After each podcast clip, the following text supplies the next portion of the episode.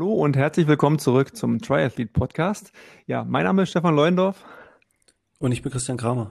Ja, und heute haben wir einen Gast wieder, dankenswerterweise, und zwar einen Top-Age-Grouper, der noch gar nicht so lange beim Triathlon mit dabei ist, aber dann doch mit recht beeindruckenden Leistungen auf sich aufmerksam gemacht hat. Nicht nur lokal, auch äh, national und sogar auch international. Äh, willkommen, Christoph Mattner. Hallo. Ja, Grüße. Danke, dass ich hier sein kann. Hallo, ähm, Christoph. Äh, wo Grüße. bist du denn? Wie geht's dir? Hallo. Jo, könnte schlimmer sein. Ich stecke gerade auf äh, Fuerteventura im La Plaitas und äh, mache zwei Wochen Trainingslager. Von daher mein würde ich sagen, geht's mir eigentlich besten. ja, schon ein schwieriges Leben hier. Ja, wir, der eine oder andere mag, mag das äh, Plaitas kennen. Das ist, glaube ich, an, das ist an der, nicht glaube ich, das weiß ich, da war ich nämlich schon zweimal an der Süd, quasi Südküste, kurz vor der Wespenteil der Fuerteventura. Äh, erzähl uns doch mal, wie ist denn das Wetter und bist du gut runtergekommen? Ähm, also Wetter ist, denke ich, äh, top. Ähm, wir haben so 20, 23 Grad jeden Tag. Äh, windig ist natürlich extrem hier. Ne? Da muss man sich auch beim Radeln ein bisschen dran gewöhnen. Also du fährst halt irgendwie in eine Richtung 20 und in die andere 50. Äh, ist dann schon schwierig mit der Kassette da irgendwie eine Abstufung zu finden, die alles mitmacht. Aber ja, ansonsten ähm, die Reise selber war eigentlich okay. Ähm, man muss halt äh, kurz vorher einen PCR-Test machen. Also wirst nur negativ auf die Insel gelassen. Und ähm, es war aber auch eigentlich schon das Schwierigste. Und ansonsten steigt man halt in den Flieger und, und kommt ganz gut runter. Okay, das heißt, du hast zu Hause den Test gemacht und dann innerhalb von 48 Stunden Abflug gewesen sozusagen. Genau, ja. Ähm, ich glaube, man hat 72 Stunden sogar Zeit. Aber das ging eigentlich so, okay. relativ unkompliziert. Ich hatte irgendwie ähm, Donnerstagvormittag den Test gemacht und hatte abends um 19 Uhr schon online das Ergebnis vom Labor. Und ähm, das geht dann ganz gut. Okay, jetzt okay, krass. ist es da relativ voll. Ich meine, wir haben es jetzt äh, Anfang Dezember. Äh, ja, für einen Profi eine nicht ungewöhnliche Zeit ins Trainingslager zu fahren. Du bist noch nicht ganz Profi, aber wie sieht's aus? Ist da viel Betrieb oder kann man, ist, kann man noch alleine im Spur schwimmen? Ähm, es geht noch, würde ich sagen. Also ähm, ich habe jetzt hier glücklicherweise äh, die Chance auch mal mit, mit Markus Herbst was zu machen. Das ist natürlich ganz cool, wenn man mal so mit so einem Profi da mal ein bisschen mitfahren kann und mal sieht, so was die alles treiben. Ähm, ich glaube, Lukas Kremer ist jetzt noch gekommen und ansonsten hat hier Hannes Hawaii Tours äh, ein volles Camp. Aber das ist dann noch schon das meiste. Also Poolzeiten sind kein Problem. Entschuldige, du bist, ich sag, du bist selbst organisierter, also du hast das Trainingslager selbst organisiert, weil du sagst, die von Hannes sind auch da, also du bist unabhängig von, von irgendwelchen Trainingsgruppen da. Ähm, genau, ich habe zwar über Hannes gebucht, die hatten für mich alles ja. klar gemacht, aber ähm, ich habe gleich gesagt, dass ich halt äh, selber trainiere. Also ich mache jetzt da quasi nicht den Trainingsplan mit, habe Hannes als Reiseagentur sozusagen genommen. Ah, okay.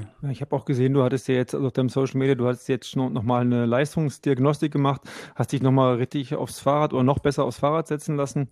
Ähm, was hast du denn vor mit dem Trainingslager? Also was bezweckst du jetzt im Dezember schon damit und wo sind denn deine Ziele für nächstes Jahr, so denn schon was feststeht? Ähm, na, mit dem, also eigentlich nächstes Jahr ist gar nicht so leicht zu sagen. Also ist ja wahrscheinlich irgendwie, weiß ich nicht, ob das, ob das nächstes Jahr alles besser wird als dieses Jahr. Aber ähm, eigentlich war der Hauptgrund halt Schwimmen erstmal, weil hier halt die Chance besteht zu schwimmen. Ich hatte die Chance von meinem Chef, weil ich halt wenig frei hatte dieses Jahr, weil halt nichts ging ähm, nochmal jetzt im Dezember loszukommen. Äh, ein Sponsor von mir hatte gesagt, ja, unterstütze ich ähm, und hat die Reise quasi bezahlt. Und ja, deswegen bin ich hier rüber. Also wie ihr schon sagte, ist halt eher ungewöhnlich für einen Age Grouper Anfang Dezember schon weg zu sein. Ne? Ich nehme das jetzt natürlich gerne mit. Dann. Okay, also ähm, Schwimmen ist jetzt nicht deine, deine Stärke, sagst du. Äh, erzähl mal, du bist halt auch nicht vom Schwimmen gekommen oder vom Radfahren, sondern vom ähm, ich bin eigentlich Hobbyfußballer, wenn man so will gewesen. Also ich habe irgendwie zweimal die Woche Fußball gespielt, einmal am Wochenende irgendwie ein Spiel gehabt, äh, dreimal betrunken und äh, das war so meine sportliche Karriere in der, in der Jugend. da bist du jetzt äh, von, von den Sünden gereinigt und zum Triathlon gekommen. Ja, ich habe manchmal schon so überlegt, ob ich äh, einfach so viel Party gemacht habe, dass es jetzt schon gereicht hat, weil jetzt habe ich gar keinen Bock mehr drauf. Also so, ich, ich habe jetzt, glaube ich, schon drei oder vier Jahre keinen Tropfen Alkohol mehr getrunken. Und äh, ja, habe mich voll dem Sport verschrieben, finde es aktuell auch viel, viel geiler als alles, was ich jemals in meinem Leben gemacht habe. Also ich gehe so für mich selber richtig darin auf und oh, mal schauen. Also ist ja auch viel passiert jetzt, ne? Also viele Sachen konnte ich selber auch gar nicht so richtig äh, begreifen so und, und lebe quasi in der Lage, aber das muss man irgendwann mal verarbeiten, was ich jetzt eigentlich für Chancen, also dass ich, dass ich überhaupt die Chance habe, von einem Sponsor hier Anfang Dezember mal ein Trainingslager bezahlt zu bekommen, nach irgendwie drei, vier Jahren Triathlon, ist halt Wahnsinn. Ne? Ja, muss man auch sagen. Also großartig. Ich denke mal, das war jetzt auch dein. Ich, also ich weiß nicht, wie es euch geht, aber wenn ich immer sage, das letzte Hawaii, dann ist es so, als ob es gerade eben erst vorbei war. Es war aber tatsächlich schon 2019. Ja, das heißt, es ist schon über ein ja. Jahr her. Und da bist du mit dem zehnten Platz, in, äh, mit dem neunten Platz, glaube ich, also den Top Ten in, den, in der Age Group, äh, richtig gut dabei gewesen bei deinem Debüt, ne? Genau, es war mein zweiter Ironman und ich hatte ähm, da so viele Fehler gemacht. Also ich habe zum Beispiel den ganzen Wettkampf halt irgendwie 100 Gramm Kohlenhydrate genommen, was für einen 9-Stunden-Wettkampf wahrscheinlich ein bisschen wenig ist. Und äh, von daher, ja, war viele, viele Sachen so. Ich muss ja, ich muss ja viel lernen so. Und da waren einfach noch ganz viele Kleinigkeiten. Ich bin die ersten zwölf Kilometer, glaube ich, so schnell gelaufen wie Frodo. Auch das trägt ja nicht dazu bei, dass du gut ins Ziel kommst. Und, ähm, wie waren ja. dann die restlichen 30 Kilometer, wenn ich mal durchfragen darf? Ähm, ich bin dann so, glaube ich, so 4,20 durchgelaufen nachher. Also ich bin einen Drei-Stunden-Marathon gelaufen. Okay, na gut, das ist, aber ähm, ja, also ich kann mir immer noch äh, glücklich schätzen, dass mein, mein langsamstes Tempo irgendwo um 4,20 oder so ist, wenn, wenn gar nichts mehr geht. Dadurch komme ich immer noch ganz gut vorwärts, aber das war dann schon, war schon hart mit viel, viel Kampf, gerade im, im Energy Lab und dann der Weg zurück, der war schon unangenehm. Also 100 Gramm Kohlenhydrate für den gesamten, für, den gesamten Ironman. Ich meine, momentan versucht man das ja so zu optimieren. Ich weiß nicht, wie es bei dir ist, Chris. Da kannst du ja mal kurz erzählen, dass man so vielleicht zwischen 80 und 95 Gramm pro Stunde rein, sich reinzieht. Ne? Also ich versuche im Wettkampf immer so zwischen 100 und 120 Gramm pro Stunde äh, Kohlenhydrate aufzunehmen, wobei ich das im Vorfeld immer schon ganz gut trainiere. Da gibt es so ein, zwei Einheiten im Vorfeld, so als Schlüsseleinheiten, wo auch nochmal die Ernährung komplett getestet wird und wo ich auch gucke, welche Hersteller es beim Wettkampf gibt und versuche das dann dahingehend zu simulieren, dass ich dann auch beim Wettkampf selber keine bösen Überraschungen bekomme, wenn ich dann das Zeug vom Hersteller oder vom Veranstalter mir äh, während des Wettkampfs reinziehe. Ähm ja, also wie gesagt, 100 Gramm Kohlenhydrate für den gesamten Wettkampf, äh, auch wenn er dann unter 10 Stunden oder unter 9 Stunden ist, ist doch ein bisschen wenig, denke ich mal. Ich glaube, man ist momentan dabei zu gucken, dass man zwischen 85 und, äh, und, und 95, vielleicht 100 irgendwann mal pro Stunde reinkriegt. Ähm, das würdest du also ändern beim nächsten Mal. Ja, klar. Also ich habe, mein Ansatz war halt, ich ernähre mich halt immer noch Low Carb oder Ketogen äh, teilweise, gerade über den Winter. Und ähm, da habe ich dann halt irgendwie zu der Zeit gedacht, wahrscheinlich mehr ist, ist besser, aber tatsächlich ist es so, dass ich eigentlich nur versuche, jetzt äh, meine Fettverbrennung so gut wie möglich am Start zu haben. Aber du musst natürlich trotzdem dann irgendwann auch im Jahr mal anfangen, irgendwie Kohlenhydrate zuzuführen und das zu trainieren, dass du die überhaupt umsetzen kannst. Ne? Dass die Enzyme wieder da sind und so weiter. Und jetzt fahre ich auch ganz normal mit einem Gramm äh, mit einem Gramm äh, Kohlenhydrat pro, pro Körpergewicht, also irgendwo bei 60, 65 Gramm die Stunde fahre ich jetzt auch. Und ich wiege halt 60 Kilo oder 62 im Wettkampf, da denke ich, passt das ungefähr dann. Und damit kam ich jetzt ja dieses Jahr bei meiner einzigen Langdistanz so klar. Okay, also wenn man jetzt hört, ähm, kann man ja auch sehen bei dir, ähm, Matti Keto Fit auf der Webseite, wenn man jetzt hört, man ernährt sich ketogen, ist auch bei mir, also ich bin da kein großer Freund von, äh, denkst du sofort, okay, keine, keine Kohlenhydrate, aber das ist nicht das, was ich gerade höre. Nee, ähm, das ist tatsächlich ähm, das, was ich zu Anfang halt auch falsch gemacht habe. Ähm, Ketogen heißt ja im Prinzip eigentlich gar nicht, wie viel Kohlenhydrate, sondern einfach nur, dass du Ketonkörper produzierst. So, und die produzierst du ja, also ich trainiere unter der Woche auch äh, zu Hause während der Arbeitszeit irgendwas zwischen 25 und 30 Stunden die Woche. Und da muss ich natürlich dann nicht unter 50 Gramm Kohlenhydrate am Tag bleiben. Also was ich, ich bin auch bei so im normalen Grundlagentraining bei 150 Gramm Kohlenhydrate am Tag und trotzdem in Ketose, weil ich halt ungefähr weiß, wie man ähm, das Mealtiming so anpasst, dass alles halt in Ordnung ist. Und dann kurz vor den Wettkämpfen ist es mir auch nicht besonders wichtig, dass ich jetzt der super Ketonmann bin, sondern dass ich einfach maximal Leistung bringen kann. Und da muss ich natürlich dann genauso Kohlenhydratverbrennung wieder trainieren wie alle anderen auch. Ja, genau. Also ich habe, ähm, wenn ich was über Ketone glaube zu wissen, äh, ist das jetzt die, im Radsport bei der Tour de France die Teams auch jetzt die Ketone quasi oder Ketonester extern zuführen. Ähm, so mhm. Insofern, als dass ich, dann habe ich quasi die Glucose, die Fructose als, ähm, als ähm, Treibstoff und noch dazu nochmal die Ketonkörper, die du dir sozusagen versuchst selbst zu machen. Genau. Ja, also die bei der Tour de France haben ja nicht so das Problem mit Geldern wahrscheinlich, aber die externen sind natürlich auch äh, entsprechend teuer und äh, schmecken auch extrem ekelhaft. Also das ist jetzt auch nichts Schönes. Und ähm, ja, genau. Also ich versuche eigentlich das Beste aus beiden Welten. Ich möchte natürlich, also wir, wir sind ja alle einig, dass du mit den Kohlenhydraten ja nicht so viel Energie zuführen kannst, wie du verbrauchst. Und das versuche ich halt so bestmöglich übers Fett halt mitzuregeln, dass ich dann am Ende auch ähm, ja, am besten Leistung bringen kann. Das ist mein Ansatz so dabei. Und wie machst du es jetzt im Plaitas? Ich meine, wir kennen den, äh, das Buffet da. Ich denke, da findest du schon ganz genau, was du brauchst oder was du nicht brauchst, ne?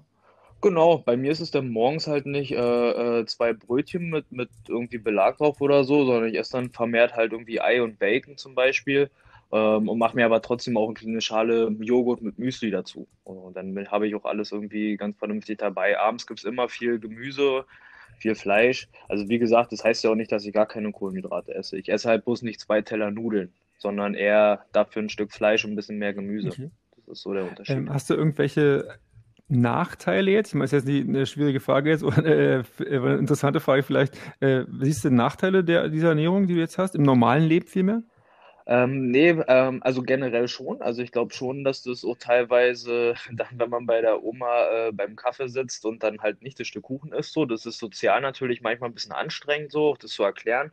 Ähm, für mich selber funktioniert es einfach so ganz gut. Ich habe auch High Carb probiert. Ich vertrage Kohlenhydrate in Massen nicht so gut einfach. Ich habe da immer viel mit, mit Aufblähung, mit Wassereinlagerungen und so zu tun. Und ich vertrage dieses Low Carb Essen einfach besser. Das ist aber auch für mich sehr, sehr individuell. Ich kenne genug, die Low Carb oder so probieren und nach zwei Wochen ey, das Ding eigentlich lassen können, weil es nicht geht. Also ich glaube, da ist man noch, muss man noch gucken, für wen es überhaupt passt. Ja, okay, wenn das jetzt die einzigen Einschränkungen sind, ich meine, ich äh, esse jetzt auch keine, keine tierischen Produkte und da mhm. haben ja einige auch Probleme damit, wenn sie, wenn es denn darum geht, irgendwie sich in woanders extern oder in, in, der Öffentlichkeit draußen zu ernähren, aber das ist ja, sehe ich jetzt so jetzt als, nicht als Nachteil. Du hast also eigentlich nur, nur Vorteile, was den langen Zeit Ausdauersport angeht, sagst du.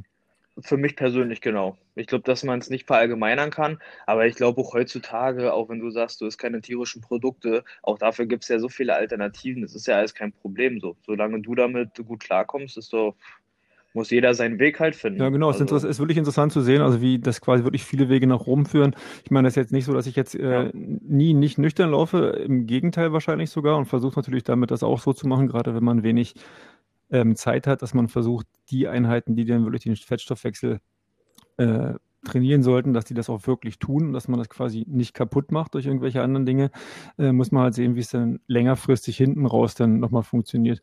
Aber wenn du jetzt auf Fuerteventura fährst, hast du ja äh, schon gesagt, ich meine, die Insel heißt ja so, Fuerteventura, äh, man kann da schon relativ lange viel Zeit in eine Richtung verbringen und zurück geht es relativ schnell, ne? Ja, auf jeden Fall. Also das mit den Winden, ich hatte hier, glaube ich, am ersten Tag irgendwie 40 Stundenkilometer. Ähm, das ist dann ungefähr doppelt so viel wie bei uns oben äh, im Norden in Deutschland. Also da muss man einfach gucken. Ist halt auch ein bisschen anderes Fahrradfahren dann. Und ähm, aber es bringt natürlich auch extrem viel. Ne? Also rein vom Radhandling und so, dass man halt sein, sein Fahrrad unter Kontrolle hat und so, dafür ist das alles schon ganz Wir haben jetzt auch die Frage nochmal gestellt schon, ich weiß schon gar nicht mehr, äh, bei, bei wem das genau war, aber Robin Christa, glaube ich, nochmal, leider hört er uns jetzt ein bisschen sch äh, schlechter. Ähm, Rennrad oder Zeitfahrrad? Im Trainingslager, Im Trainingslager? Rennrad, ja. Also wenn ich jetzt nicht direkt ähm, irgendwie vor einem Wettkampf noch was mache, dann fahre ich mal mit Rennrad. Okay, ja, ist auf jeden Fall ähm, angenehmer, kann man auch ein bisschen, bisschen, äh, bisschen entspannter für den Rücken, denn dementsprechend gerade im Dezember. Ich wollte gerade sagen, und, und so, ich wusste ja auch, dass ich äh, hier mit, mit Markus ein bisschen was fahren wollte und so. Und wenn jetzt einer mit Rennrad, einer mit Zeitrad fährt, ist halt irgendwie auch dann ein bisschen schwieriger. Naja, Zeitfahrrad in der, in der Gruppe. Ich meine, im Fuerteventura gibt es jetzt mhm. offensichtlich zurzeit nicht so viele Gruppen, aber das ist auch dann immer nicht so gern gesehen, in dritter Reihe irgendwie auf dem Aufsatz zu liegen dann. Ähm, aber ja. wenn du jetzt dann wiederkommst, wie sieht wie sieht's denn dann aus? Du machst jetzt einen großen Grundlagenblock oder hast du da auch in, äh, Intensitäten drin? Nee, also wir bauen das ganz klassisch wieder auf. Ähm, ich hatte kurz vor, was haben wir jetzt Anfang, also ich bin so bis, ich hatte Mitte, äh, Mitte November nochmal einen eigenen Test gemacht, da bin ich nochmal äh, eine abgewandelte Mitteldistanz gefahren, also 100 Kilometer Rad, Wettkampftempo und einem Halbmarathon hinten drauf. Danach haben wir jetzt irgendwie so ein, zwei Wochen äh, ein bisschen lässig gemacht und fangen jetzt halt wieder an, das Jahr 2021 vorzubereiten. Also wenn ich nach Hause komme, mache ich zwei, drei Tage Ruhe, dann ist Weihnachten und den Weihnachtsurlaub nehme ich dann gleich für den nächsten Block nochmal. Dann hatte ich jetzt im Dezember schon mal vier schöne Wochen, wo ich viel trainieren konnte und dann sieht es schon ganz gut aus mit dem Start. Ja, was da hast, hast du fürs neue Jahr aus? Trainingslagermäßig? Ähm, ja, ich werde wahrscheinlich, äh, also eigentlich wollte ich Ironman Südafrika machen, um möglichst schnell im Jahr meine Hawaii-Quali irgendwie zu lösen. Also sofern ich da halt fit gewesen wäre und es geklappt hätte. Dann äh, Challenge Rot steht auf jeden Fall an. Dann ähm, Buschütten habe ich einen Startplatz. Ich fahre Kraichgau. Ich bin im Allgäu-Triathlon. Also ja, je nachdem, was davon stattfindet, äh, ist äh, schon ein ganz cooler Kalender. Das ist deutlich mehr als bei mir, muss ich ehrlich sagen, aktuell. Ja, wir, also ich hoffe überhaupt auf Rennen. So, also ich bin mal gespannt, was da wieder möglich ja, ist. Aber ist schon irgendwas gebucht, was jetzt Südafrika angeht zum Beispiel? In Südafrika haben sie jetzt gestern von März auf November schon verschoben. Ah, okay, das habe ich noch, das ist eine ganz neue Info, soweit war ich noch gar nicht. Okay, krass. Da freut sich Markus Herbst bestimmt. Ja, das kam gestern. Genau, der hatte mir das gesagt, ja. Der wollte nämlich ja. da auch starten und der hat dann gesagt, ja, kannst umplanen. Ich sage, na super. Okay, krass. Aber es hat auch mit den Fallzahlen dann wahrscheinlich zu tun, oder wie ist da die Lage? Ja, ich schätze, also jetzt aktuell sieht es da eigentlich ganz, ganz gut aus, aber die sind ja immer irgendwie, haben ja den anderen Zyklus als wir. Also bei denen ist dann quasi im ja. Frühjahr wird es ja dann Herbst. Also das, mhm. was wir jetzt haben, kriegen die dann halt im März. So denk mal, dass es daran liegt, dass sie da sagen, okay, das wird dann eh nichts. Okay, also dann eher Challenge Rot angehen. Eine Challenge Rot sowieso. Und dann überlege ich jetzt entweder Mallorca oder Lanzarote Ende Mai zu machen. Ah, okay. Oh, Lanzarote, Christian. Eine schöne Insel, ja. Da, ja, harter Wettkampf, ne? Was, du warst weiter. Ich war schon halt, zweimal Zweiter. War, war zweimal, zweimal ganz knapp. Ja, ja äh, aber ich mag Lanzarote sehr, äh, ehrlicherweise auch mehr als Fuerteventura. Auch wenn das jetzt ähm, Las Playitas auch jammern auf hohem Niveau ist, aber ich finde Lanzarote, auch wenn die Insel kleiner ist, finde ich es dort einfach irgendwie schöner zum Trainieren, so insgesamt. Mhm. Also ich muss sagen, Club La Santa würde tendenziell auch bei mir mal Vorrang haben. Also ich finde zum Beispiel auch schwierig, dass ich jetzt irgendwie für 14 Tage hier 2000 Euro zahlen muss und dann trotzdem noch jeden Tag 3,50 für die Schwimmbahn investieren muss. Ne? Also das ist dann irgendwie schon, nicht, dass die 3,50 machen jetzt den Kohl nicht mehr fett dann, aber es geht einfach so ums Prinzip. So im La Santa kriegst du sogar ein Alurad noch mit im Preis. So, das sind so Kleinigkeiten halt. Hier ist halt irgendwie, weiß ich nicht. Ja, stimmt, du hast, du hast äh, 24, 50 Meter Bahn. Also ich meine, in Plaitas war das, ähm, ich, ist das erst, glaube ich, nee, das, das, das, ist einfach nur, weil ich schon lange nicht mehr da war. Äh, wir waren einmal da, da hat es noch nichts gekostet zum Schwimmen und in dem Jahr dann, in dem Jahr drauf, ich glaube 2012 oder 2011 irgendwie so, hat das dann angefangen, dass man sich die Bahn selber mieten musste für 3,50, hat wenigstens ist da der Preis nicht hochgegangen. Aber ich muss sagen, Lanzarote ist ja. auch äh, ein richtig ehrlicher Wettkampf. Das heißt, da kannst du dich nicht irgendwie durchmogeln, ne Christian? Nee, also Lanzarote, ähm, ich hatte zwei, äh, die zwei Mal, die ich gestartet bin in den Jahren dort, war zweimal richtig heftiger Wind, so dass ich mit, mit den schnellsten Radzeiten, die ich damals hatte, ähm, das keiner unter fünf Stunden Fahrrad gefahren. Dementsprechend geweht hat's dort. Ich hatte, ich glaube, auch bei beiden Wettkämpfen äh, eine 60er Felge vorne drauf, wo es schon in manchen Abfahrten und wenn so Seitenwind war, habe ich mich eher am Straßengraben gesehen, habe das glücklicherweise irgendwie ausgesteuert bekommen. Aber der, der Wettkampf hat hat schon echt in sich und selbst die Laufstrecke dort, selbst wenn es den ganzen Tag dort windig ist, du läufst dann die erste, den ersten Teil äh, geschützt an den, äh, an den Hotelanlagen vorbei. Da geht's aber dann so ein bisschen immer hoch und runter. Das ist auch sehr, sehr unrhythmisch zu laufen. Und dann die, auf der ersten großen Runde läufst du ja hinten am, am Flughafen an der Stadt- und Landebahn vorbei. Das ist auch so eine nicht enden wollende Gerade und da hast du entweder Rückenwind beim Rauslaufen oder brutalen Gegenwind, wenn du wieder Richtung, äh, Richtung Wendepunkt, Richtung äh, Ziel zurückläufst. Das ist schon, ist schon ganz schön gemein und da zieht sich's halt auch extrem. Ich meine, jeder, der so eine Start- und Landebahn kennt, das ist nicht bloß fünf Meter, da kannst du schon eine Weile ja. gerade ausgucken. Also ich glaube alle, ich meine, Hawaii hat ja immer so ein bisschen den Mythos noch mit, mit dem Schlepptau, aber Lanzarote ist doch auf jeden Fall härter als Hawaii, oder? Ich würde, also ich habe es nur, ein, nur einmal gemacht bisher, Lanzarote, und wenn mich jemand fragt, sage ich auch immer, dass Lanzarote härter ist. Wobei das Radfahren finde ich schöner, abwechslungsreicher natürlich, weil dieses ständige geradeaus Gefahre, ich meine, wir haben es jetzt in Daytona gesehen, das wäre wär absolute Horror, weil du dich, da passiert ja nichts, ja, und Lanzarote muss man so ein bisschen noch Skills haben und äh, Hawaii ist hm. geistig anstrengend, finde ich, weil es ja diese lange Straße geradeaus hin und wieder zurückgeht. Ja, aber ja. Lanzarote musste schon noch ein bisschen ähm, Also steuern können wir jetzt zu viel, aber da hast du nachher, nach 120 hast du ja den Anstieg hoch auf den Mirador. Da, gerade die, die Abfahrt, die ist auch relativ windanfällig, was das angeht. Hm. Da muss das Rad auch schon ganz gut festhalten. Ähm, ich bin aber, glaube ich, beide Male auch mit Scheibe gefahren. Das würde ich vielleicht auch nicht jedem empfehlen. Also ich habe hab schon nach dem ersten Mal gesagt, ich mache es nicht wieder, habe es dann trotzdem ein zweites Mal gemacht. Keine Ahnung, ob ich es wirklich ein drittes Mal machen würde, weil es einfach so dieses, dieses Fahrkomfort, wenn du noch die ganze Zeit äh, schräg auf dem Fahrrad hängst, um das irgendwie dagegen zu halten den ganzen Tag, ist halt schon echt brutal. Wobei die in Lanzarote ja auch die Strecke so ein bisschen verlegt haben. Also du fährst, glaube ich, aktuell gar nicht mehr am Club La Santa direkt vorbei und fährst dann auch noch auf dem Rückweg ähm, gar nicht mehr auch durch dieses ganze schlecht Pflasterstückchen da äh, Wüste Nazareth oder wie das dort heißt, sondern fährst nochmal ähm, von der von der Küste weg einen kurzen Stich hoch rechts weg, so ein bisschen diese 70-3 Strecke, die die auch haben. Und ich finde, dadurch ist es nochmal anspruchsvoller geworden, weil hinten raus einfach ähm, nochmal ein bisschen mehr Berge reingebaut wurden. Also inzwischen, man hätte es wahrscheinlich nicht gedacht, aber der Lanzarote-Wettkampf ist fast nochmal ein bisschen anspruchsvoller geworden von der Radstrecke, als er vor drei, vier Jahren war. Ja, ich bräuchte da gar nicht mit Scheibe antanzen. Ne? Bei meinem Gewicht ist ja das ist halt echt schwierig. Gerade, ich habe es gestern noch gemerkt, wenn wir hier runtergefahren sind, da kommt Seitenwind oder so. Ich habe jetzt, glaube ich, eine 30er Felge auf dem Rennrad selbst da muss ich dann schon aufpassen. So. Und wenn der Wind von vorne kommt beim Runterfahren, ich stehe ja dann noch auf dem Fahrrad. Also ich, ich komme ja gar nicht, ich roll gar nicht mehr runter. Ja, das ist natürlich, das ist, das, man, man glaubt immer, ja, die Leute erzählen immer vom Mumuku, dass da Leute umgeworfen werden von Harvey runter und auf Lanzarote, aber es ist wirklich so, kann man sich kaum vorstellen. Aber apropos Harvey, also der Ironman Hawaii ist, äh, habe ich jetzt entnommen, ist nach wie vor dein Ziel für die nächsten zwei Jahre, sage ich jetzt mal, so es nächstes Jahr noch stattfindet. Ähm, ja, auf jeden Fall. Also das ist sogar das Hauptziel. Wir ähm, wollen in Rot natürlich ganz gut sein bei der deutschen Meisterschaft.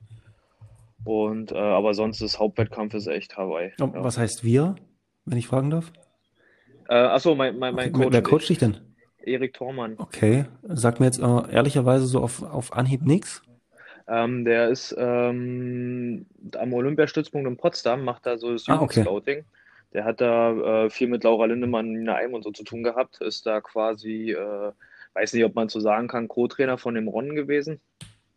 Und daher kenne ich den vom Stützpunkt.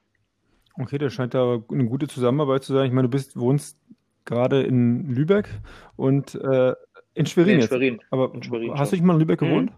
Genau, ja. Meine Freundin hatte da mal einen Job und aber ich bin halt jeden Tag ähm, nach Schwerin gefahren und zurück so und, und jetzt hatten wir irgendwie da nochmal überlegt, ob das alles nicht irgendwie auch anders geht und sie hat jetzt einen coolen Job im Kinderzentrum in Schwerin gekriegt und ich wohne 300 Meter neben der Arbeit und so ist es für alle dann ein bisschen entspannter.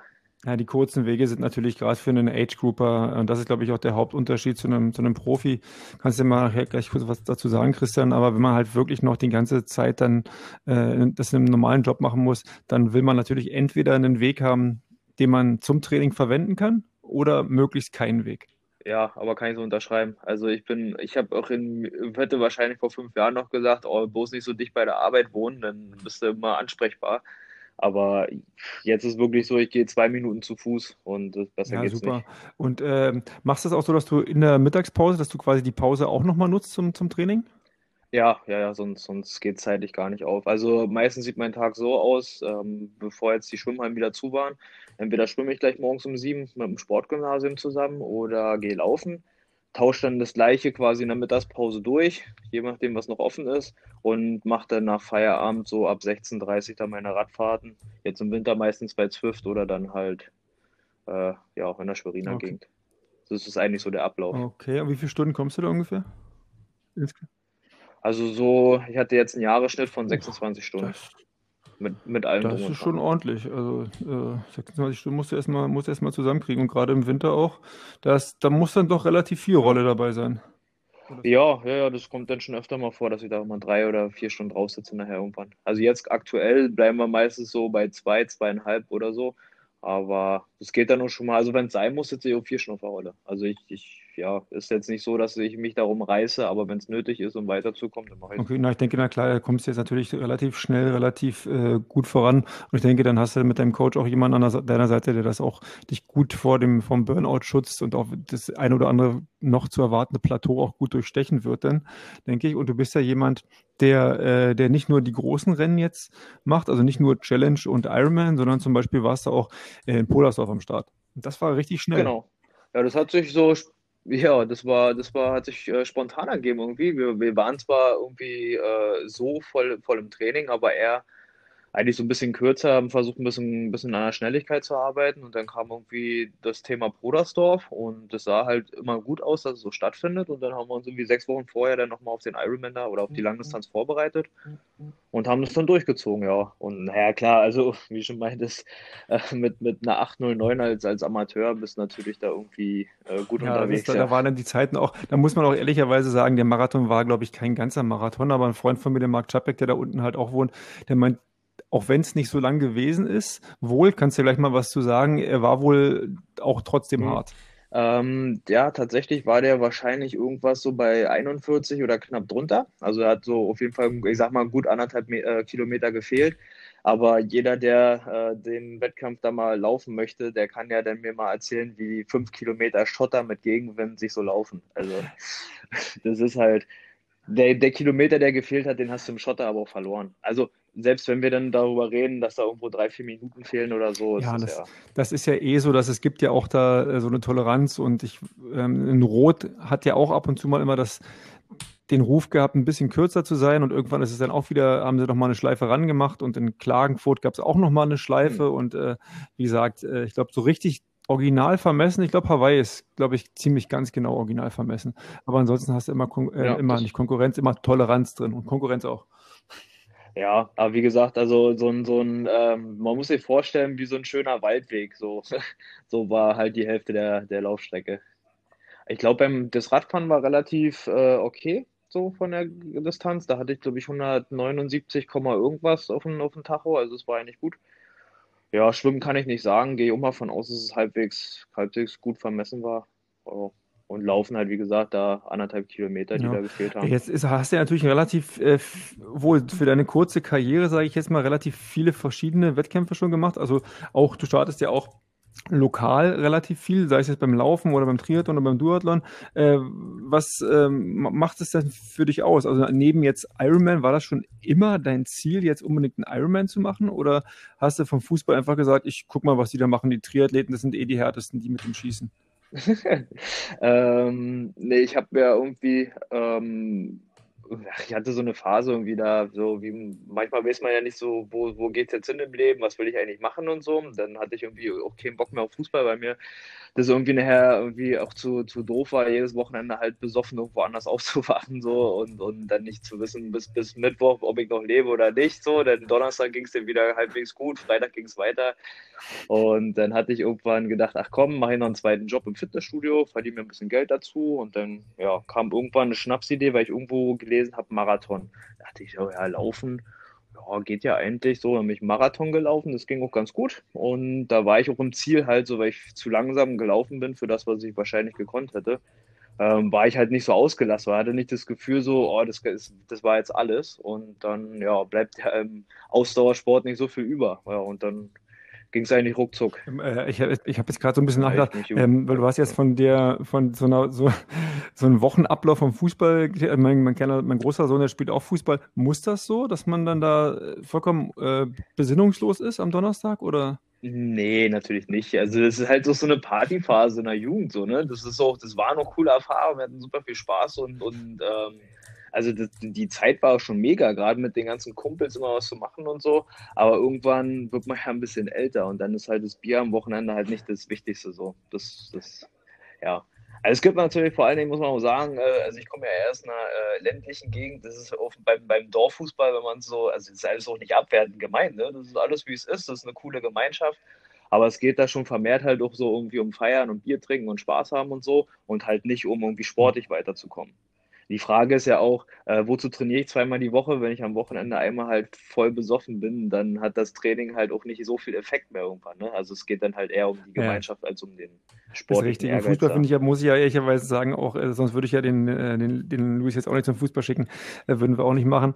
Ähm, es geht ja auch als Mannschaft, weil der Triathlon an sich ist ja wirklich ein ganz schöner Ego-Trip, muss man auch schon sagen. Das geht ja dann ja. Äh, nicht nur, dass man das alleine macht, sondern auch wenn es um Beziehungen geht oder so, da muss man schon ziemlich tolerantes Umfeld haben. Ja. Ja, also da ist Fußball auf jeden Fall viel sozialer. Und, und man lernt ja auch viel, klar. Gerade so als, als Mannschaft zusammen irgendwie da äh, auch Spiele zu gewinnen oder auch zu verlieren und damit umzugehen, auch im Team. Das bringt einen auf jeden Fall auch im Leben weiter, ne? Dass man sich auch mal ein bisschen unterordnet. So, das ist schon alles okay. Ich meine, genau, genau das, das kann man natürlich auch beim äh, Triathlon oder beim Ausdauersport. Ich habe immer so das Gefühl, dass ähm, wenn man jetzt, jetzt gerade anfängt, ist, man darf quasi nicht scheitern. Also viele bekommen dann oder holen sich einen Trainingsplan und die wollen dann unbedingt den Marathon unter vier Stunden laufen und dann laufen sie auf einmal in 404 und sind total am Boden zerstört, ja. Und es muss dann der Ironman sein und der muss auch gleich unter zehn Stunden sein. Und ähm, das habe ich zumindest mein Gefühl in den letzten Jahren, dass man nicht scheitern darf und dass man nicht nicht äh, aus seinen Fehlern lernt. Ja, beim Fußball ist es so, du gewinnst oder verlierst und äh, gewinnen auch alle zusammen und verlieren zusammen. Und beim Triathlon oder beim Laufen, sagen wir jetzt mal, bist du für dich selbst verantwortlich. Äh, hattest du auch schon große Rückschläge und äh, wenn ja, welche waren denn die Lehren, die du daraus gezogen hast, wenn überhaupt? Ja, also ich lerne eigentlich mit jedem Wettkampf auch dazu. Ne? Das sind ganz, ganz unterschiedliche Dinge. Das kann mal äh, irgendwie nicht vernünftig gewartetes Fahrrad sein. Ähm, das kann auch mal eine schlechte Verpflegung sein. So rein körperlich habe ich Gott sei Dank das Glück, dass, dass ich eigentlich zum Wettkampf immer relativ fit war, also und auch immer einen guten Tag hatte, so für das, das was zu der Zeit halt auch möglich war. Ähm, aber so, so gerade viele Kleinigkeiten, so, ne? Ich hatte jetzt zum Beispiel in Podersdorf auch äh, ja, einen Reifen. Äh, Markus hatte gestern äh, ganz treffend gesagt, der rollt eher rückwärts. Ähm, so, das sind alles so Sachen, die ich einfach auch nicht weiß. Da fehlt mir auch ein bisschen die Zeit so, mich drumherum noch. Also ich, ich neben der Arbeit, neben dem Training habe ich eigentlich kaum Zeit, mich mit, mit anderen Sachen zu beschäftigen. Ähm, weil die Zeit, die ich dann habe, nutze ich halt irgendwie mit meiner Freundin auf der Couch, um da ein bisschen Zeit zu verbringen. Ah, und dann lernst du halt durch so eine, durch so eine Sache natürlich nochmal ähm, auch die, die bitteren Seiten, ne? wenn ich jetzt überlege, dass ich einfach jetzt bei dem Aero-Test mit einem schnelleren Reifen vielleicht sieben, acht, neun Minuten schneller Rad gefahren wäre, ist natürlich schade, dass es dann so weit dann Was war das für ein Reifen, um Gottes Willen? Äh, ah, die gab früher, so. die russischen Tufo-Reifen. Ja, ja. Das ist dann auch kein Tubeless-Reifen. Nee, das war ein ganz normaler äh, äh, Clincher und äh, dazu halt einen schönen normalen Schlauch. Also schön Trainingssetup. Ja, ein Training ist, ja. Ah, ich Training mich, ist gesagt, ja super. Ja, also pannensicher ist der ohne Ende. ja, das, das aber das ist ja das nicht, was du irgendwann brauchst. Ne? Also ich hatte dann halt bei dem Aero-Test ein Tubeless drauf und bin halt 2 km/h schneller bei der gleichen Teststrecke gefahren. Also gleiche ja, Watt, wo... 2 km/h schneller. Das ist dann schon natürlich, einfach für so einen Reifen ist natürlich auch materialtechnisch nicht, nicht, nicht mehr das Thema, worüber man sich als Triathlet dann unterhält. Ne? Also da bringt der Reifen wahrscheinlich mehr als das Laufrad oder so. Ne? Würde ich jetzt mal so. Ja, da haben wir jetzt auch noch mit dem Michael Kopf bald mal ein, ein, Gespräch. Ich weiß nicht, ob du den Michael kennst, aber der Michael ist da sehr, sehr äh, äh, ein, ein ähm, Enthusiast, was Aerodynamik angeht und Reifen angeht und so weiter. Und da kann man schon sehr, sehr viel rausholen. Obgleich ich sagen muss, ähm, ich bin immer dafür, dass man gerade wenn es auf der Langdistanz geht, ob man jetzt wirklich den Reifen nimmt, der nochmal zwei Watt weniger rollt, aber dann eine Lage Pannenschutz weniger hat, äh, dann muss man auch in der Lage sein, den Reifen auch schnell zu wechseln. Ja? Ich sage jetzt hier bei der Anja auf Verweis, sag ich, pass auf, du übst keinen Reifenwechsel, das, du kannst es einfach nicht so schnell, dann fahren wir lieber das, ähm, ja.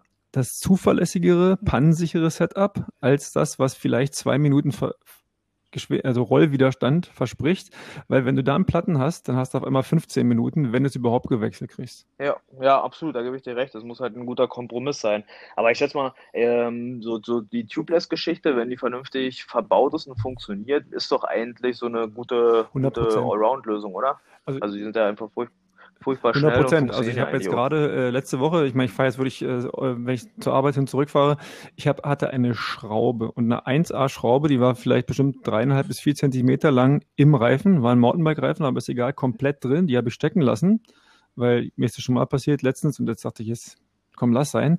Und dann habe ich kurz vor Ende rausgezogen, weitergefahren und das ist dicht. Ja, also es, funktioniert einfach. Es kommt, ja, immer drauf, kommt immer ein Stück weit drauf an, aber aus meiner Sicht ist Tubeless äh, ist the way to go, also auch auf der Straße. Ich, jetzt kommen bestimmt viele und rufen an, ja, oh, nee, aber es gibt die Latex und so weiter, aber ich bin Fan von der Tubeless. Ja, aber Latex hast du es ja auch wieder, ne? Ähm, wenn dich mal daran erinnern kannst, beim letzten Duathlon, ähm, äh, als du da gewonnen hattest, da bin ich ja auch mit dem äh, Latexschlauch ausgestiegen. Ach, das war ein ne, Latexschlauch, ne? okay, alles klar. Ne, ich habe ich hab das, ge, ich hab das natürlich ja. äh, gesehen und äh, da war ich mir nicht sicher, ob du den noch wechseln wirst oder nicht. Äh, aber der Reifen, den du da gefahren bist, ach siehst du, das war ein Latexschlauch, okay, weil das war, glaube ich, dieser Schwalbe Pro mit dem mit diesen hellen Seitenwänden. Nee, das war ähm, der Specialized ah, Turbo okay. glaube ich, wenn der so heißt. Na, siehst du, da habe ich dann, äh, äh, weißt du, da bin ich so schnell vorbeigefahren, das konnte ich nicht so, da konnte ich den, konnte ich nicht lesen. nee, aber geflogen, tatsächlich, äh, dann, äh, ich hätte gedacht, weil dieser andere Reifen, den habe ich schon von anderen Leuten gehört, dass der, gerade die erste Charge, sage ich mal, von diesen Schwalbe äh, Pro One mit den hellen Seitenwänden, dass die nicht ganz so pannensicher waren. Aber dann ist es nicht richtig. Aber ja, das passiert natürlich auch, obgleich der eigentlich pannensicherer sein sollte mit einem Latexschlauch. Ja. Ist nicht immer so. Ja, so, so eine Sachen passieren. Also ich hatte, glaube ich, bei meinen Kilometern, die ich auf dem Rad verbracht habe, wirklich wenig mit, äh, mit, mit irgendwas zu tun, also mit Pannen nee, und so. und jetzt kann man natürlich auch noch Glück, anfangen, was, was ist mit Laufschuhen, was ist mit Schwimmen und so weiter und so fort. Und gerade beim Triathlon, da ist man ja, sind ja sehr innovationsfreudig. Ja. Aber ich sag mal so, den Rupina Duathlon, das ist auch noch ein Rennen, der bei dir noch auf der, auf der Bucketlist steht, ja? Ja, da müssen wir noch mal einmal durchziehen. Ja, das ist halt, das ist halt ein ne, ne, ne, schöner Wettkampf. Der war früher auch nicht, der ist noch gar nicht, äh, noch gar nicht so lange da in Kaga. Der ist ja sonst immer auf so eine, also einen Ort weiter quasi. Dorf Zechlin kennst du ja bestimmt, auf so einem, also quasi, da laufen mhm. wir ja vorbei auf ja. der Runde, auf so einem alten Schotterplatz und ganz früher waren da irgendwie so alte äh, Plastik-Gartenstühle als Wechselzone aufgebaut und das war richtig familiär. Also dann hast du alles mitgemacht, von richtig familiär bis Ironman Hawaii. Ja, aber das ist fett. Also erstmal passt der Termin gut im Kalender so. Im April einfach so mal so, so ein Testwettkampf aus dem Training raus, so ganz unbedarft, einfach viele bekannte Gesichter sehen, ein bisschen Spaß haben sowas fetzt ja. Also ich brauche nicht jedes Mal den Ironman-Dschungel so, ne? Das ist ja, also ich finde es auch, ich find's auch gut, dass du jetzt äh, im Dezember in Playters fährst, um dann ähm, Anfang April beim Rupina Duathlon in Topform zu sein. Also da, da, sieht man auch mal, da sieht man, wo dass die Prioritäten ja. noch richtig gesetzt sind. Finde ich gut. genau so ist es. Wollte jetzt nicht, eigentlich nicht sagen, dass du nicht Bescheid weißt, aber ja, ähm, äh, Das heißt, was, was steht auf dem Programm jetzt noch bei dir heute? Und dann, dann, wie sieht dein Trainingstag aus? Ähm, heute ist, ähm, ja, wie gesagt, ein, ein bisschen Rest Day. Ähm, wir hatten die letzten Tage gleich richtig angezogen. Ähm, das war schon gestern irgendwie mit vier Einheiten so. Das war schon nicht, nicht ohne. Und heute Krafttraining habe ich fertig eine Stunde. Und jetzt geht es nachher nochmal äh, in, ins Wasser und ganz entspannt dann ein bisschen Athletik und viel Dehnung. Also ich sag mal jetzt heute nochmal zwei Stunden ungefähr. Und dann war's okay, so ja, da kann man sich ja auch mal ein bisschen die Seele auch dann baumeln lassen im Platers. Und äh, man muss ja auch nicht gleich immer jeden Tag vier Einheiten machen. Nee, also das ist, aber wir machen es klassisch. Drei Belastungstage, ein Ruhetag, sonst geht Perfekt, das ja auch super. Äh, hast du längerfristig jetzt irgendwas, wo du sagst, pass mal auf, ähm, das ist eigentlich das, was ich die ganze Zeit schon fragen wollte, weil die Leistung, die du jetzt so gebracht hast, äh, wenn man jetzt unter den ersten zehn in seiner Altersklasse, und du bist ja in einer relativ jungen Altersklasse noch, ähm, da ankommt, willst du jetzt nochmal so eine Schale haben, das heißt auf Platz 5 irgendwie kommen und der ersten 5 auch vorbei oder sagst du, naja, wichtiger wäre mir eigentlich ein längerfristiger Aufbau, um dann vielleicht mal davon leben zu können? Also von leben zu können, das wäre natürlich ein Riesentraum. Ähm, ich sehe aktuell nicht so, aber das, das habe ich, also es war vor einem Jahr ja alles noch anders als jetzt. Also die Zeit rennt halt so rasend schnell irgendwie jetzt gerade bei mir. Ähm, auch das Thema Sponsoren, alles, was dann so dazukommt auf einmal. Ich habe jetzt auch die Chance gehabt, Gott sei Dank mal mit, mit Markus Herbst halt als Profi mal einfach so ein bisschen äh, so ein paar Insights zu kriegen, wie es eigentlich bei denen aussieht, wie die ihr Leben gestalten und so. Und ähm, das wäre natürlich ein Traum, wenn das klappen kann, aber dafür muss natürlich viel, viel passieren. Was natürlich das Wichtigste ist, wenn ich nächstes Mal auf Hawaii starte, dann möchte ich natürlich nicht irgendwie Neunter werden, sondern halt irgendwie ja, ums Podium zumindest mitkämpfen, je nachdem dann, wie der Tag läuft. Äh, Fünfter wäre auch mega geil. Also ja, so in die Richtung soll es aber schon gehen. Deutscher Meister in Rot möchte ich natürlich auch werden. So, ne? Ob das dann immer klappt, gerade an so einem langen Tag, ist schwierig, aber das sind dann okay. so Aber es ist gut, dass du, dir, dass du die Ziele auch so, äh, so formulierst und sagst, pass auf, da will ich hin, darauf arbeite ich hin, weil es ist ja auch was, was einen quasi jeden Tag motiviert. Äh, wenn ich höre, dass du dann, ich weiß nicht, morgens früh aufstehst, um Sachen zu machen, das, da muss man halt auch für brennen für die Sachen, muss man Leidenschaft haben. Ja, absolut. Ne? Also für mich ist immer noch das Schöne, gerade vielleicht auch, weil es nicht mein Job ist, ähm, ich mache das halt wirklich auch Spaß. Ne? Jetzt kann man natürlich sich darüber streiten, ob ich es jeden Morgen geil finde, bei Minusgraden um fünf irgendwie laufen zu gehen mit einer Kopflampe, aber es gehört dann einfach dazu. Dafür habe ich dann aber einfach geile Momente, weil ich im Sport weiterkomme und dann machst du es halt auch einfach. Also es ist halt halt nicht so, also 90 Prozent macht Spaß und dann gibt es auch mal ein, zwei Einheiten, die ja, müssen dann einfach sein und dann ist auch okay danach fühlt man sich ja immer gut. Das ist das Schöne. Selbst wenn du dann um sechs durchgefroren vom Laufen wieder da bist und, und kannst deinen Kaffee trinken, spätestens ja, kann dann ich, das kann ich nur bestätigen. Und vor allen Dingen ist das ja auch eine Sache, die man sich dann aneignet, einen Lebensstil und eine Fitness, die dann auch über den Sport quasi hinweg ähm, sich auch noch auswirkt. Du bist halt fitter, du hast halt auch ein Lebensgefühl und wenn es dann irgendwann nicht mehr darum geht, unbedingt Erster über den Zielstrich zu sein, sondern auch dann einfach mal nur so einen Marathon laufen zu können, dann hast du ja auch schon quasi gewonnen hinten raus. Das ist auf jeden Fall erstrebenswert, das will ich sagen. Ja. Ja, ähm, ich habe auch halt viel über mich selber auch gelernt dabei. Ne? Ich meine, wenn man ähm, mehrfach die Woche drei, vier, fünf Stunden alleine Rad fährt, dann musst du mit dir ja auch irgendwie im Reinen sein. So. Also das, das, das klingt jetzt vielleicht irgendwie bescheuerter, als es eigentlich ist, aber du, wenn, wenn du dir dann mit dir selber nicht klarkommst und so, dann wird das ja auch alles nichts so. Und, und ich habe über mich halt viele Sachen gelernt so, die, die mir gut tun. Wie du sagst, wenn man sich einfach am Tage fit fühlt und so. Und das, das mag ich einfach gern. Über, hört sich also so. überhaupt nicht. Also das ist total wichtig, weil die Frage ist auch, ähm, es gibt so zwei Lager, ja, und ich gehöre manchmal zu beiden. Und zwar entweder du fährst mit Kopfhörern und bist, tunst dich komplett weg, weil du Musik hörst, weil du ein Intervall machen willst, oder du hörst jetzt hier irgendwie den Triathlete-Podcast, oder du hörst gar nichts und bist komplett mhm. alleine wann machst du was? Oder sagst du, nee, ohne Musik kann ich ja. gar nicht? Oder es muss unbedingt jetzt ein Podcast sein? Ähm, also Podcast äh, höre ich am liebsten beim Autofahren. Da mag ich die eigentlich am meisten. Ähm, Laufen habe ich mir jetzt angewöhnt, habe ich immer eine Zeit lang mit Musik gemacht, laufe ich immer ohne. Und ähm, aber auf der Rolle habe ich natürlich extrem viel Entertainment. Ne? Da gucke ich dann alles Mögliche auch bei YouTube oder so oder lasse irgendwie einen Netflix-Film laufen. Da ist dann auch volle, volle Medienbeschallung bei mir an. Aber ja, ich finde es aber auch wichtig, wenn ich jetzt draußen Rad fahre, ähm, manchmal kann Musik halt helfen, gerade wenn man einen schwierigen Tag hat. Also wenn es mal einfach nicht so leicht läuft, dann kann Musik schon mal helfen. Aber grundlegend sind es ja auch Momente, durch die man mental auch halt einfach durch muss. So. Also das trainiert ja auch einfach, wenn du auch mal dann äh, eine lange, also manchmal ist es ja so, dass eine Zwei-Stunden-Fahrt kommt dir länger vor als eine Fünf-Stunden-Fahrt. So, aber da muss man einfach durch. Auch. Und dann hilft es jetzt nicht immer, wenn man das also für mich jetzt persönlich, wenn man da immer Musik drin hat. Gerade sagen, auf Fuerteventura können zwei Stunden manchmal lang werden. Da ist er wieder, Christian. Schön, dass du wieder da bist. Ja. ja. ja. Aus dem Off. Ähm, aber in Rot kann, jetzt, kann ich dir sagen, da, da weil äh, du würdest ja auch dann quasi ähm, train like you race, also ohne Musik trainieren, aber in Rot darfst du mit Musik laufen. Und dann. Äh, äh nee, da musst du, da musst du tatsächlich äh, einen Discman noch tragen. Nee, Quatsch. Also du kannst dann, äh, ich glaube, ein Handy darfst Walkman. du nicht dabei haben, aber äh, du darfst, obwohl, das weiß ich gar nicht. Also das ist, das ist Challenge, die machen ihre eigenen Regeln und bisher war es immer so, dass auch die Profis dort mit Musik laufen durften. Also ich habe auch schon Leute mit, äh, mit, MP, mit MP3-Player laufen sehen. Also ich weiß, dass der Per, per van Flerken ähm, schon mit MP3-Player gelaufen ist. Ich weiß aber ehrlicherweise nicht, wie es zum Beispiel nächstes Jahr ist, wenn das deutsche Meisterschaft ist, weil da ja die DTU das Regelwerk macht. Und ich glaube, wenn du dann DM-Wertung, na, da müsste man sich wahrscheinlich vorher schlau machen. Nicht, dass du sagst, ähm, ich nehme einen MP3-Player mit und wirst dann, äh, kommst dann auf die Medaillenränge rein und dann gibt's aber Bilder von dir, wo du einen äh, MP3-Player auf hast. Äh, weiß ich halt nicht, ob man denn da gegebenenfalls dann distanziert, disqualifiziert, wie auch immer werden könnte. Das, das weiß ich kann nicht. Ich, da würde ich mich vorher schlau machen. Äh, kann ich was zu sagen? Und, äh, und zwar kann ich da, äh, muss ich mich, glaube ich, nur, oh Gott, das ist in meinem Alter, äh, umdrehen. Und zwar die Anja ist nämlich 2014 deutsche Meisterin geworden, in Rot mit einem MP3-Player. So. Ob sie jetzt nach, nachträglich noch aberkannt wird aufgrund dieser Aussage, aber da gibt es auch genügend Fotos. Aber die, auch sie hat es dann irgendwann rausgenommen. Okay. Aber also für mich, äh, für mich keine Rolle spielen, weil ich laufe definitiv nicht mit Musik in einem, in einem Wettkampf. Äh, also hätte ich auch noch nicht gemacht. Also ich habe auch da im Wettkampf noch nicht drüber nachgedacht, ja, man, das zu machen.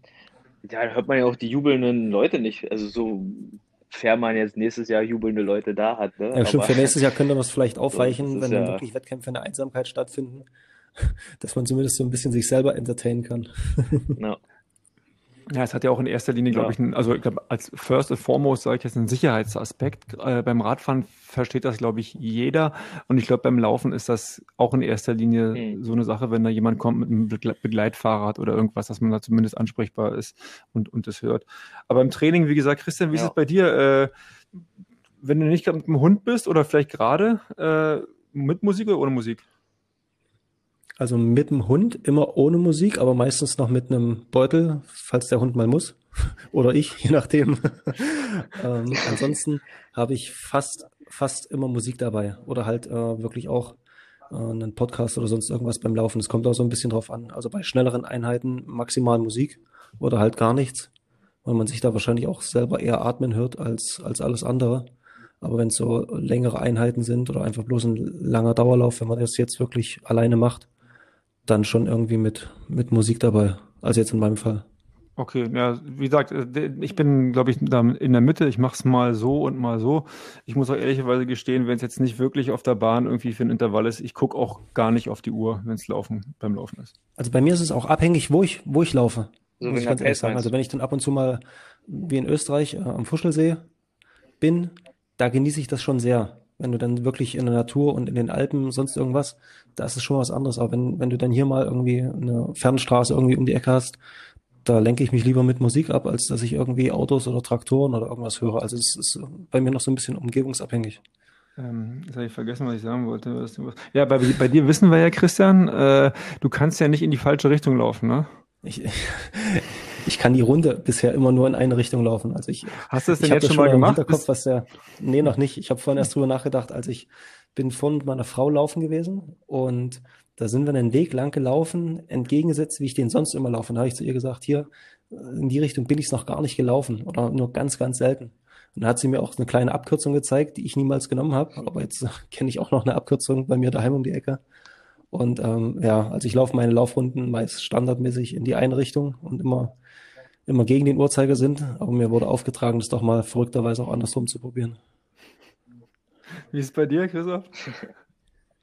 Ähm, boah, ganz unterschiedlich. Also man hat natürlich so irgendwie seine Standardrunde. Wenn du weißt, ich muss eine Stunde laufen, dann weißt du ganz genau, wenn ich da langlaufe und zu Hause bin, dann ist so irgendwie plus minus äh, eine Stunde rum. Die hat man schon. Ah, ich, ja, ich mache das eigentlich irgendwie so, wie mir gerade ist. Wir haben natürlich äh, das Glück, dass wir in Schwerin da viele Möglichkeiten haben. Ich kann sowohl tatsächlich auch profiliert laufen.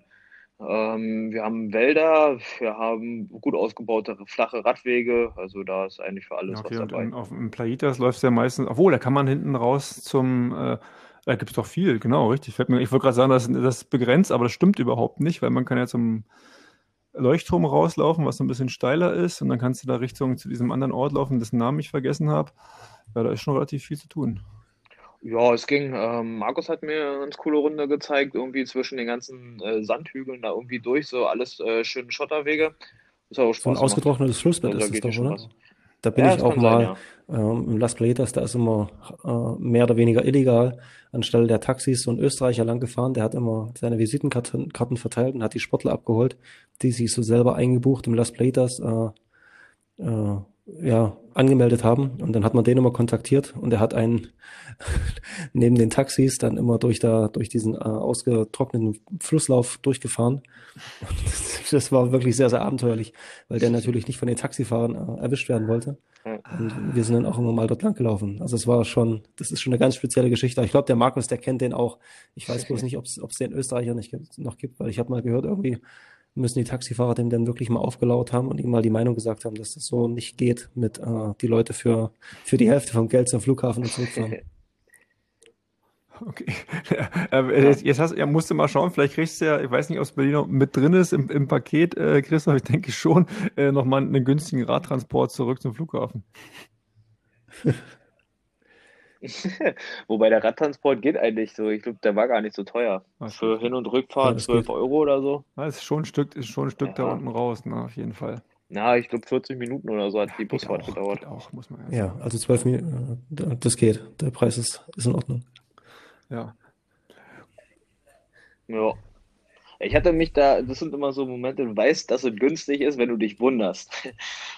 Wenn er zu dir sagt, für zweimal Radtransport 12 Euro, war ein bisschen, äh, war ich wirklich ein bisschen überrascht schon, dann wirst du, okay, ja, das wird ja dann wahrscheinlich durch den PCR-Tester wieder aufge, äh, aufgefressen. Äh, zu, zum Schluss noch, musst du in Quarantäne, wenn du zurückkommst? Nee, das ist tatsächlich, äh, also ne, das weiß man natürlich äh, jetzt nicht, was in, in anderthalb Wochen ist, aber so wie es jetzt aussieht, sind hier die Zahlen halt so gering, dass äh, wir hier kein Risikogebiet sind und dann kannst du halt einfach gut. so zurück. Das ist halt das, äh, ja, relativ charmant in der jetzigen Zeit. Ja, PCR-Test kostet so 200 Euro. Die muss man dann nochmal zusätzlich Und den musstest du auch machen. Okay, also ich, ich habe mal was von 130 gehört bei uns daheim.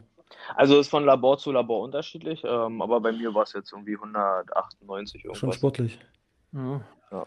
ja, die muss man natürlich dazu rechnen, ne? Und dann ohne geht's aber auch nicht. Also du kommst hier gar nicht, gar nicht bis ins Hotel. Beziehungsweise andersrum gesagt, du kannst auch ohne losfliegen, musst dann hier einen PCR-Test machen, aber das halt ein bisschen Lotterie spielen, weil wenn du positiv bist, gibt es ja auf der Insel ein Hotel, wo du dann in Quarantäne musst 14 Die haben Tage. keinen Pool, nämlich kann man sich echt sparen. Und auch kein Laufband. Schätze ich nicht. Ich, ich, will mal nicht Knast sagen, aber das wird ähnliche Züge haben, schätze ich. Aber es ist auch hier, Bla, äh, Plahita ist halt krass, auch abends, ne? Ist nichts mehr mit Buffet. Du gehst jetzt halt äh, da an irgendeinen so Schalter und du kriegst Essen auf Zuteilung, ne? Also darfst du dir natürlich schon aussuchen, ob du jetzt ein bisschen mehr oder ein bisschen weniger Gemüse willst. Aber hier so mit selbst. Ah, wie in der Kantine. So okay. Mhm. Super. Äh, naja, genau, aber auch das ja. ist ähm, jetzt äh, wirklich in dem Augenblick ja mal auf hohem Niveau. Also der, dass jetzt der Schokobrunnen, dass, dass der Schokobrunnen nicht mehr ja, an absolut, ist, ja, ja nimmt ein bisschen vom Urlaubsflair vielleicht weg, aber du bist ja da zum Arbeiten. So habe ich es mir auch gesagt, ne? Also es ist schon ein bisschen anderer Flair, aber man ist ja, man hat ja generell so in der letzten Zeit, finde ich, immer so, so ein unruhiges Gefühl irgendwie, weil man ja nie weiß, so wie, wie sieht die nächste Woche aus, wird es jetzt besser, wird es schlimmer. So, ähm, aber ja, ja, ich kann mich hier echt nicht beklagen. Nee, schön und äh, okay. es, es, sei dir gegönnt. Äh, ja, aber danke, dass du hier warst. Äh, sorry, dass es ein bisschen manchmal mit den technischen, dass es ein paar technische Probleme gab, aber Christian ist jetzt zum Schluss nochmal zurückgekommen, dankenswerterweise. Ja. Äh.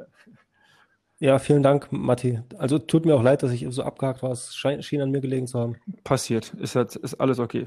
Hatten wir schon andere Dinge. Ja, Dann wünschen wir dir weiterhin einen schönen unfallfreien, unfallfreien Aufenthalt und äh, einen guten Heimflug. Mach's gut. Hoffentlich sehen wir uns nächstes Jahr. Ja, danke. Ja.